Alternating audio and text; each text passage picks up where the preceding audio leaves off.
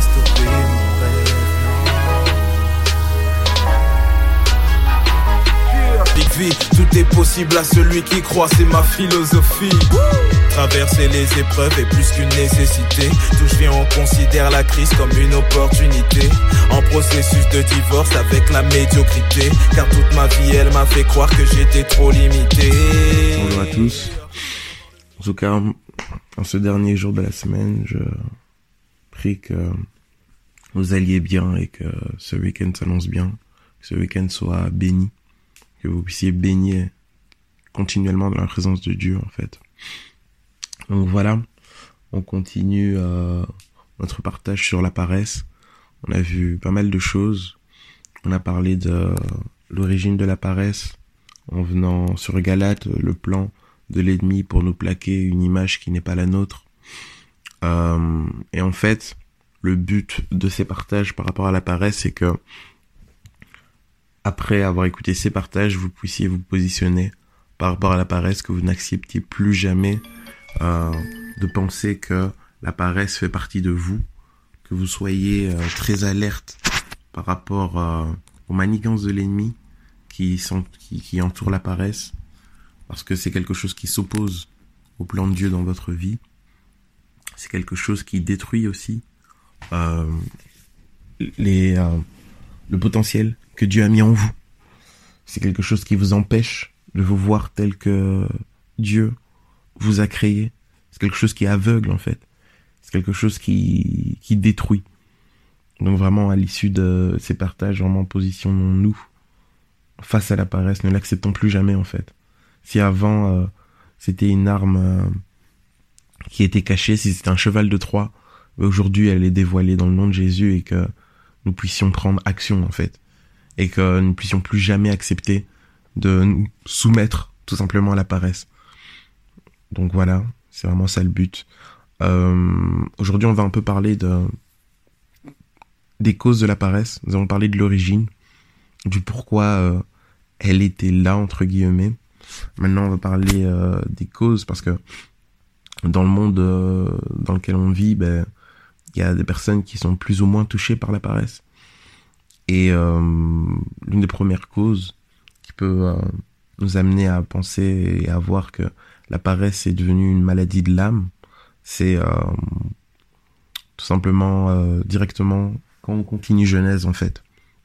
Quand on continue Genèse, ben voilà, Adam et Ève ont des, des enfants et euh, le péché est passé par euh, les liens du sang en fait. Il est passé de génération en génération.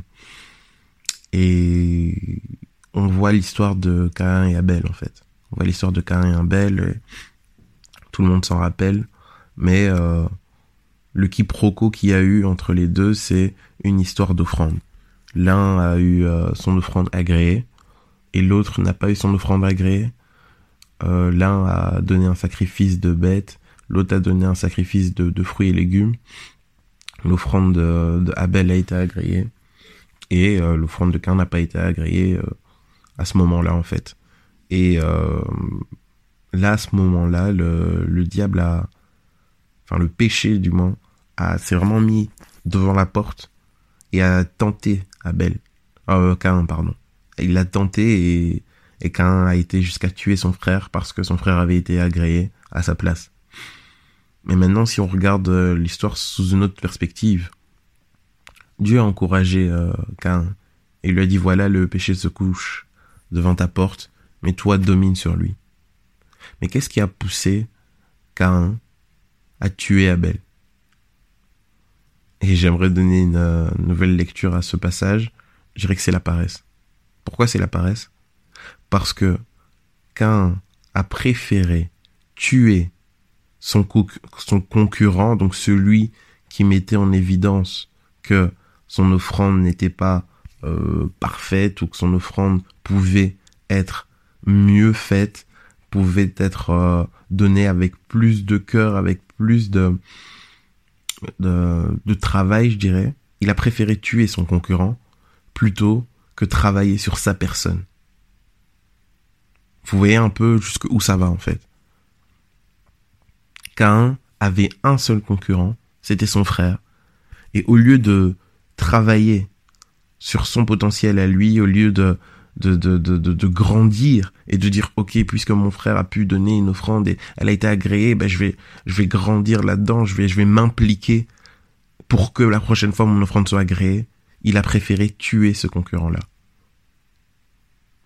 la paresse ce que la paresse poussera à faire elle poussera l'homme à s'opposer aux gens qui avancent plutôt qu'à se remettre en question et à avancer eux-mêmes.